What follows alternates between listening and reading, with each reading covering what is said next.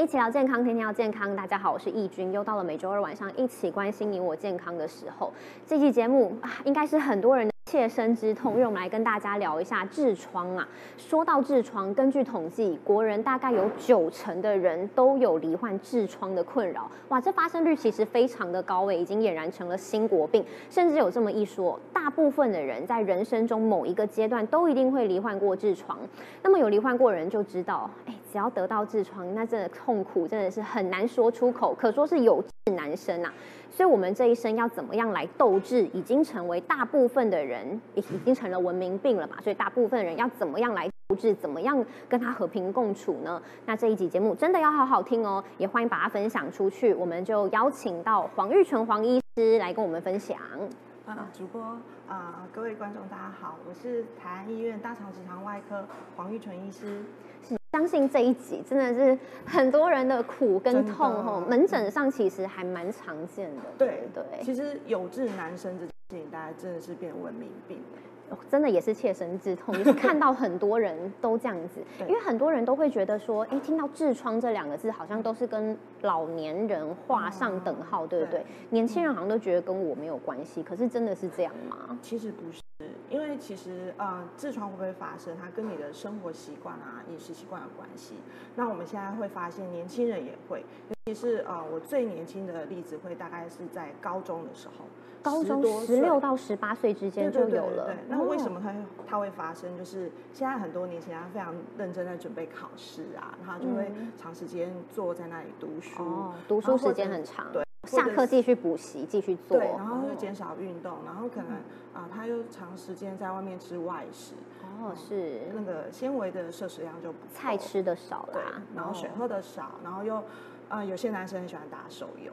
他就是长时间在那里坐着，哦，所以他久的时候他就非常容易产生痔疮。哦，所以不要想说我年轻没有关系，这其实跟生活习惯有比较大关联。所以最主要刚才讲的重点就是说久坐嘛，对不对？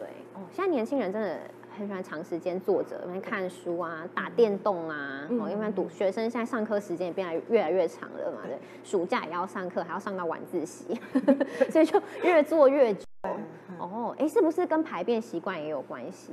嗯，对，就是它痔疮，它其实有一个非常大的主因是它，如果你腹内压比较高的时候，嗯，它静脉回流不好，它就会产生。所以它如果呃，如果你长期嗯，比如说你腹内压比较高啊，长期便秘，然后你就会造成它回流不好。哦，是刚才是讲说我们边上厕所，比如说边看手机啊，也会有影响，对不对？现在你现在人很常这样子做。对，而且我们其实会不太鼓励那种强迫性要上厕所，比如说像有些人他会，我要上完厕所才出门，或规定我自己啊六点到七点我要上厕所。哦。但是其实你那时候其其实你的排便反射没有开始，那你在那边你就会一直用用你的腹内的压力，其实这个也不是太好的如厕方式。哦，所以你一直逼他也不好。对。哦，或者是说你一直坐在那边，然后坐很久，然后一边看报纸或看手机。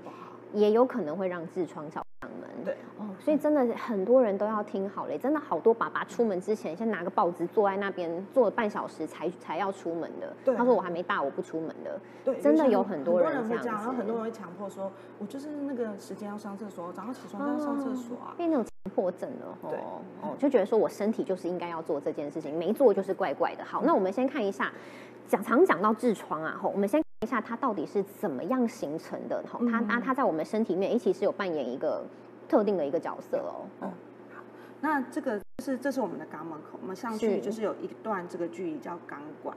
那肛管的位置呢，其实它有呃有有两个静脉丛，一个是内置的静脉丛，一个是外置的静脉丛。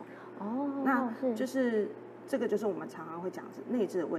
外置的位置哦，所以其实痔疮本身就已经早就存在了，对，每一个人都有，对，哦，它就是呃，上帝天生就是计划给我们的，哦，那它其实我们就感，呃，就会开玩笑说，它就是像一个软垫一样，一个挡门口，那它是提供一个肛门静止的压力，一个小小的部分，提供一个小小的压力，虽然它没有到。啊，完全说啊，你没有痔疮，这个就会完全失禁，也不到这个程度。可是它就是上帝一开始就创造这个附在我们身上哎。因为其实我在做这个题目之前，我以为痔疮是长出来的，所以原来它是本身就存在的，只是看你有没有发炎这样子，然后有没有生病，有没有症状。哦，所以刚跟医生聊天的时候，我觉得还有一个蛮重要的一个。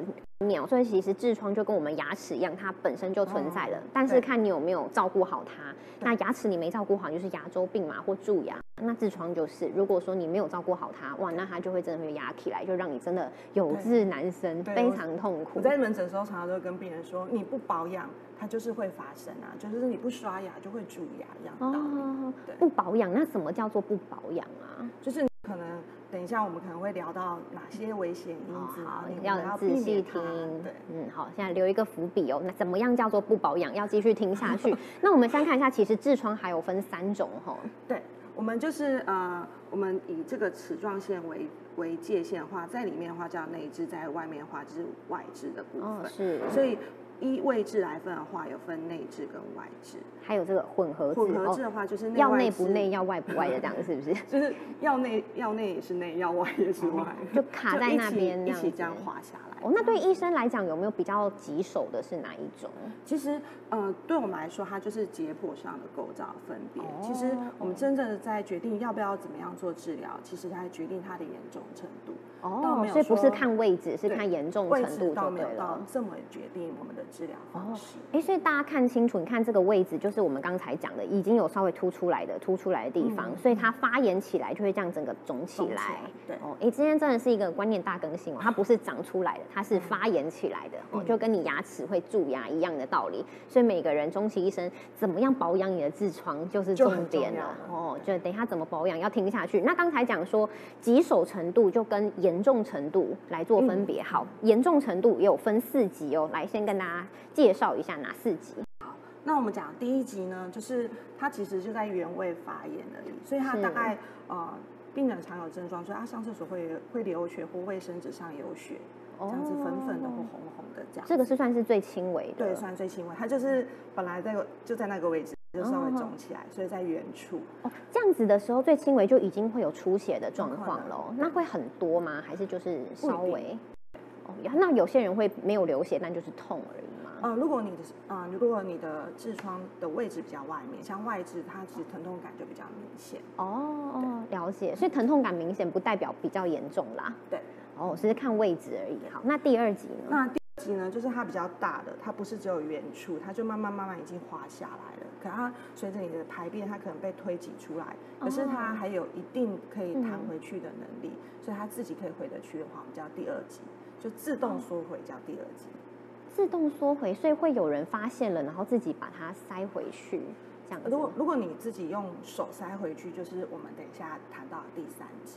哦，就是他可能到一个大的程度，他被推出来，可是还是会回得去的。他会自己回去，就是哦，所以有可能到这个时候，有些人都还没有发觉，也有可能。哦，那接下来第三级的程度，第三级的程度通常都会很容易会被民众发现。他就是上完厕所，他有个东西掉下来了，然后掉下来的时候，他就觉得卡。他去摸到的时候，他就觉得摸到一个东西，是。那他去推是推得回去的。哦，是。哦，所以自己本身，比如说你在擦屁股或洗澡的时候，是感觉得出来的，而且这时候会伴随着强烈的疼痛或流血吗？嗯，如果充血比较严重的话，就大概会流血比较严重。那病人大概的主诉就说，哎，他很像是那种月经来这样，整个马桶都是血哦，这样子哦，味道这么严重，他就是会有一些异物感，因为他有个东西卡在那。哦，就是一直觉得这样挂着，但是这个时候他已经不会自己回去了，必须要你自己把它塞回去，对，他才会发现。所以基本上到第三时候就比较容易被发现了。对，OK，那第四集是算是最严重的喽。对，第四集就是呃，它整个脱垂出来非常卡，然后因为我因为它脱垂出来会疼痛，我们肛门括约肌又越紧，因为它就越痛它越紧，然后它可能就退不回去。然后整个都暴露在外面，就像我上礼拜就遇到一个怀孕的妈妈，她就是这个程度，她是整个方位全部都掉下来。怀孕的妈妈哦，对，哦，所以刚生产完的妈妈，所以刚生产完的妈妈也很容易就是到一下子就到这么严重的一个痔疮程度。嗯，她应该是也比较算比较特殊的比例没有这么高，但是怀孕的妈妈通常的痔疮的比例还蛮高的。哦，对，但是要到这么严重，确实也没这么高的。哦，所以自己门诊还是有不少的患者，有可能是从妇科转移过来的。哦，所以也也蛮常见到说是在怀孕的妇女身上会有可能这样，是跟胎儿这样挤压是有关系的吗？就是我们刚好提到，就是呃，痔疮它跟腹内压是有关系的。哦，那我们小宝宝越来越大的时候，腹内压就越来越大。哦，然后再加上怀孕，就是呃，上帝会让我们充满呃充满很多血流在这骨盆腔去滋养那个胎儿。所以就是血进的去骨盆腔，然后又回不来，所以就会容易形成充血的问题。妈妈好辛苦，所以在怀孕的时候也要好好保重自己身体所有部位都很重要。所以真的对孕妇好一点。那接下来看一下症状好了，刚才讲说，哎，前面两集可能有些人还没有这么明显的感觉出来，好，所以。或者是有些人其实真的已经有，是他来门诊的时候还不知道自己就是，是被诊断出来才是的。对，哦，那先看一下有哪些症状，哎，不要轻忽哦。好，呃，痔疮常见的症状就是他会跟你说他出血，然后血的话都是鲜红色的，鲜红色的，嗯，形容起来大概就像女孩子来。月经的那个颜色，是是是，或者是哎没有那么严重的话，就是它卫生纸上有血而已，它擦拭的时候一擦的时候就有。对，OK。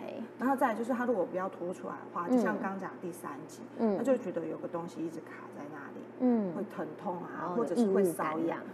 有些病人他 其实没有什么其他太大的症状，他跟你说我就是晚上睡觉的时候觉得痒痒的，哦，就只有感觉痒。对，这也有可能是他的表现之一，这样。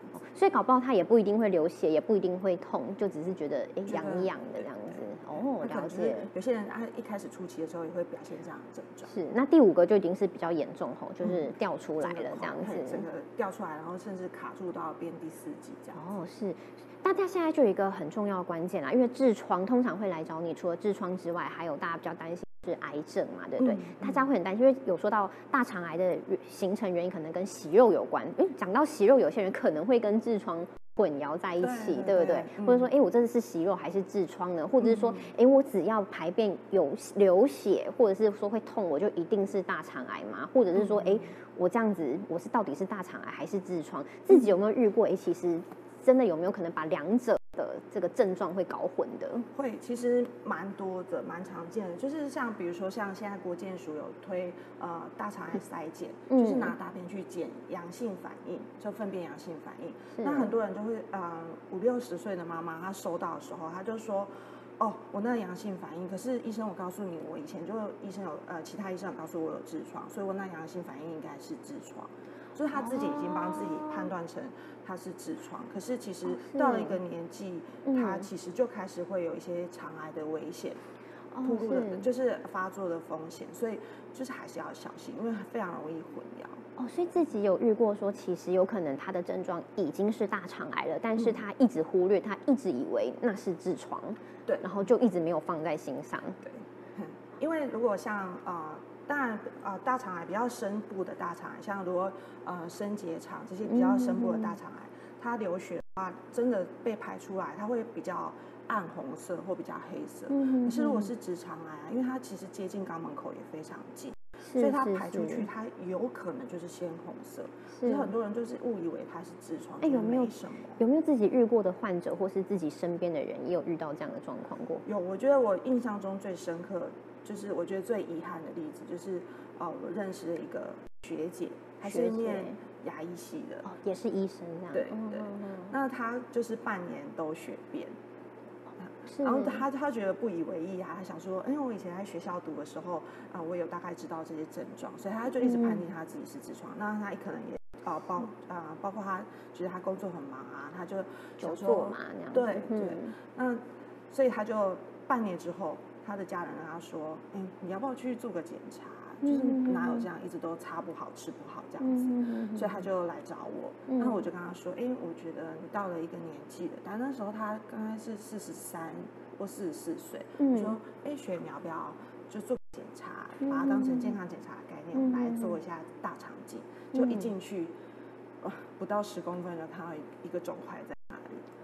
哦，对，他就是 他其实是直肠癌的表现。”哦，对，但他就，所以他已经误解成床，睡就这样拖了半年了。对，哇，那这样拖半年，可能就已经让让癌症的期数变，对，所以这样子真的在门诊上看到蛮多蛮遗憾的事情，都是这样误以哎，所以不要以为医生就一定看得出来。你看，有时候自己身为医生，有这个专业背景，都还可能会误以为。所以民众不要再自己做判断了。对对对。哦，所以真的好不了了，就找医生嘛，对不对？好，我们先跟跟大家讲一下，稍微啦，让大家可以分辨一下，说痔疮跟大肠癌的症状是有哪一些区别的。嗯，是呃，痔疮跟呃最容易混淆应该就是直肠癌。部分，因为它太靠近肛门口了，是，那所以呃，直肠癌它它的它排出来的大便也有可能会是红色的，或者是稍微暗红，然后有可能会跟大便混在一起。那痔疮的话，大多数确实是鲜血，或者是它就是呃血啊血跟大便是分开的哦，了解，因为它就是在排便的呃那个过程当中一起被。流出来这样是，但是大肠癌它是夹杂着血经在粪便里面了。哦，然后这个是大便经过你的肛门口沾到血是不一样的，对。哦，所以颜色上也可以做区别，嗯，然后再就是呃，另外就是我们还会去多问一下病人的排便的习惯，或者是其他有没有呃腹部的疼痛啊，有没有体重减轻、食欲不振，这都会帮助我们去区别说，哎，你到底是不是单纯的痔疮或单呃有可能会有癌症的可能。哦，所以基本上痔疮是你只要去治疗它，它是会好的啦，它是会好的，它症状是会改善，哦，都会改善的。哈，但是直肠癌就不一样了，哈，你看你是基本上你一直去弄它，比如说你一直治疗它，但是它就是一直恶化下去了，哦。是不管怎么样啊，你看刚才讲的，说自己的学姐也是医生，自己都误以为自己只是痔疮，结果失去了黄金的治疗，那真的很遗憾。所以大家还是不要自己当医生啦。哦，如果说吃药真的吃不好，因为我真的知道太多人有大肠，呃，这个有这个痔疮了嘛，对不对？哈，所以大家不要自己当医生，说哎呀，我这一定就是痔疮。有些人甚至其实不是痔疮，以为自己是的，对不对？对，其实我在门诊还蛮常。遇到就是病人走进来就跟我说：“哎，医生，我痔疮，你开个药膏给我。”哦，真的，就是像麦当劳点餐一样，就是 我要一号餐这样。自己已经讲出自己什么症状？对对对，但是其实我们还是会询问一下你的症状，因为还是会可以稍微区别，而且还我们其实还是会做检查。嗯，对。所以，但是因为现在的民众在网络上搜寻知识太方便，是，而且他看完之后他就自己对号入座。哦，然后就直接说我是那个我要开药，对，开个药膏给我。那结果呢，就真的不是。嗯，因为有时候如果年轻人的话，他可能要去区别是。痔疮、瘘管啊，或者是肛裂的问题。哦，所以真的有些人是可能是大肠癌，误以为是痔疮；有些人是其实没有什么问题，他还自己以为是痔疮。对，哦，所以真的都不要自己当医生就对了。那刚才讲说痔疮要怎么样？保养是重点吼，嗯，不要让它发炎嘛，所以我们就来看一下，从高危险群来看一下，你如果没有好好保养好，你做了这些事情，哎，可能就会让痔疮发炎找上门了。嗯，哦，就是这些这些高危险群呢，大概就是会违反两个原则，一个就是啊，你长时间会让它血液循环不好，或者你长时间会让我们。自己的腹内压升高，你就是触发这两个因子，就很容易让痔疮发作。哦，所以呃，最常就是比如说便秘，你常常需要很很大的力量去排排它，或者是说呃腹泻的话，就是你可能本来就是那个东西在那里，长时间去刺激它，它也有可能会让它可能比较容易充血然后发炎这样。是哦，原来一直腹泻也是一个促进它发炎。反复的让它刺激的一个状况，然后再就是熬夜、生活作息不正常，然后就会让血液循环不好。哦，是。对，那呃，纤维的嗯跟水分的摄取量呢，这些其实就会影响你的排便习惯。哦，是是。它就是有点恶性循环。嗯，所以就是大家常讲的菜吃不够多嘛，对对对。尤其是我们现在大部分都吃外食便当，那菜其实就只有一小。点哦，那比如说吃炸的哦，吃辛辣的也是嘛，对不对？对，其实吃辛辣的，它其实最常见的是冬天麻辣锅啊，或者吃什么核桃啊，那这种这种东西，或者是核桃也算，就是它其实是比较油炸类的，比较在中医的说法，它是比较早热的，它就是很可能会影响血液循环。那比如说油炸类啊，这些也都算，也都会造成对。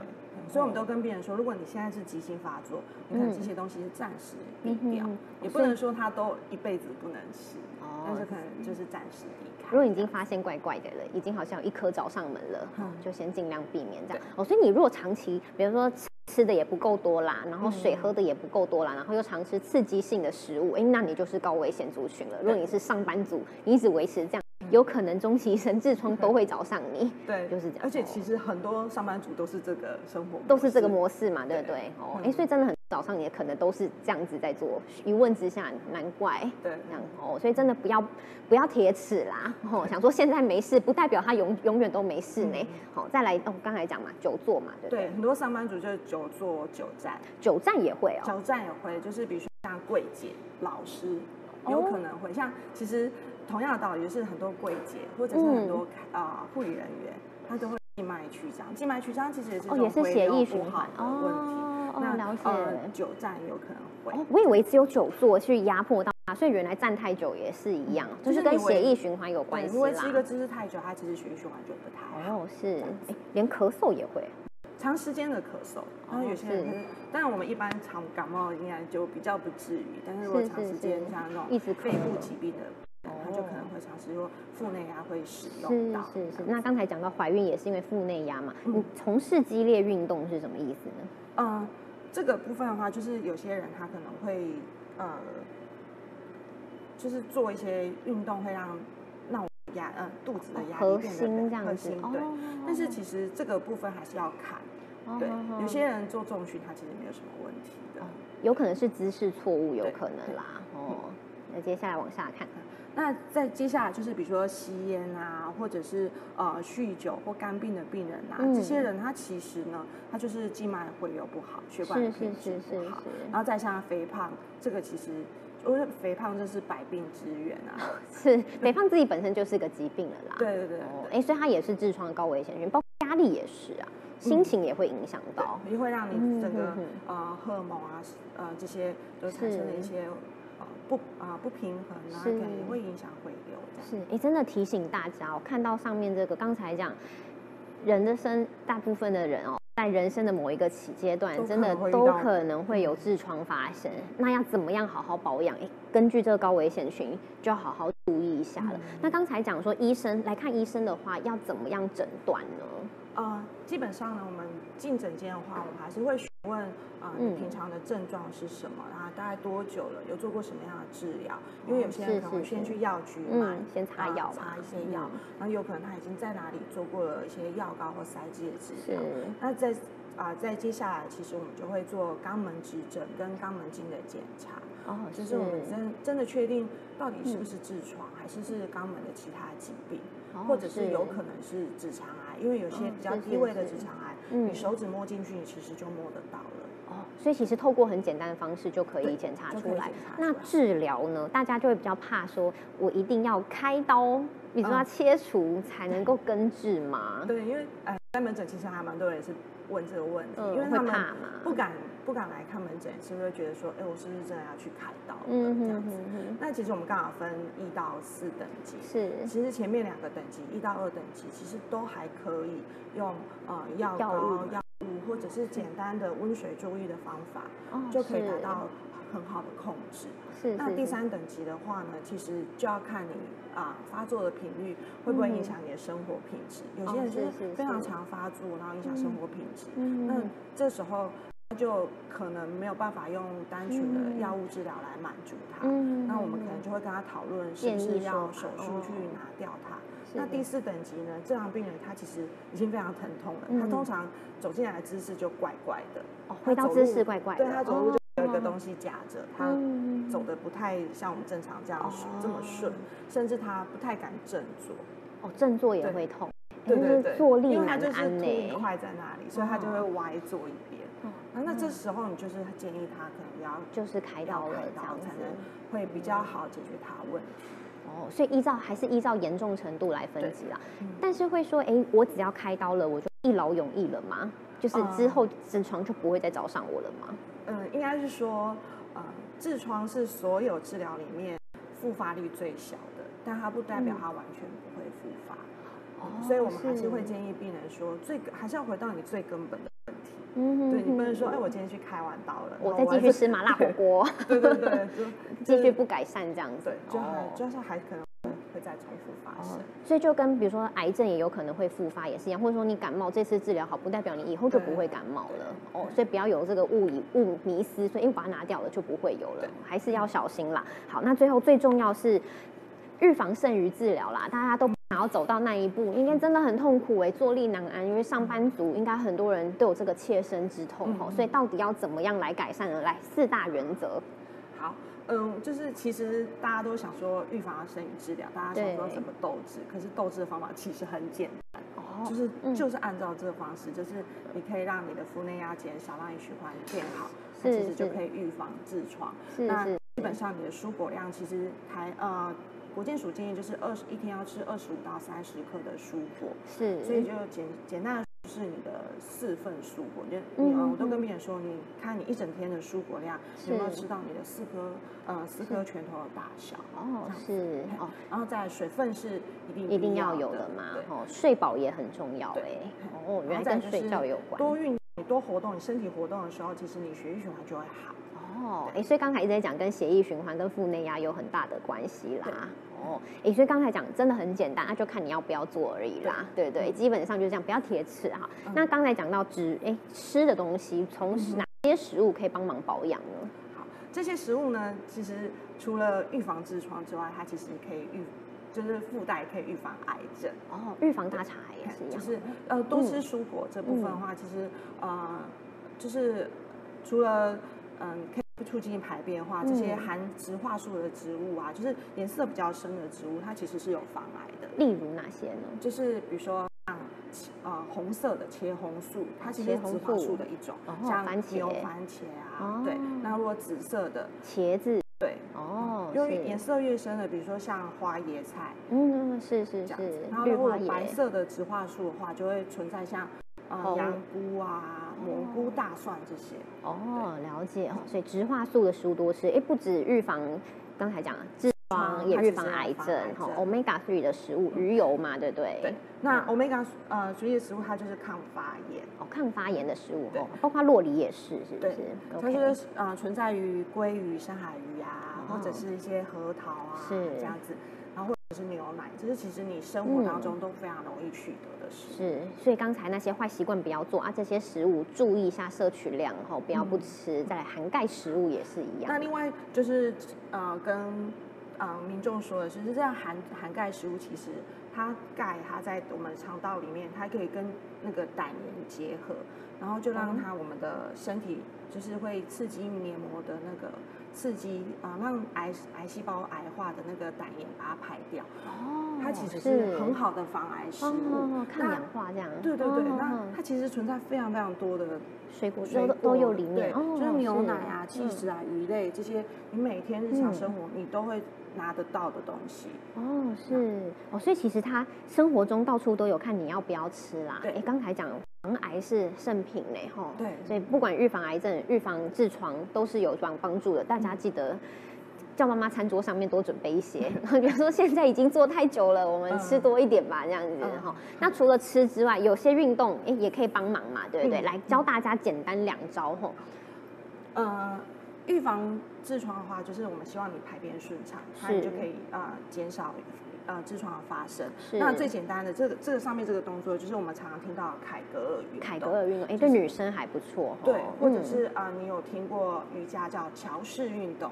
哦，是，就是在你在家里非常简单，你可能就铺个垫子，然后平躺，那呃，你的呃脚要着地，膝盖弯起来。那一开始的时候，你是你整个上半身都是平躺的嘛？那你就又把呃屁股用力，把屁股顶起来。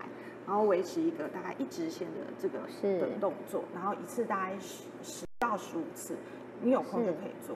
它一个提肛的运动，对，它是其实是让整个骨盆腔肌肉都有力，而且一定可以促进循环。好像说女生常做这个动作也可以帮忙保护下半身嘛，对不对？哦，所以基本上这个运动在网络上教学蛮多的，所以大家可以搜寻一下。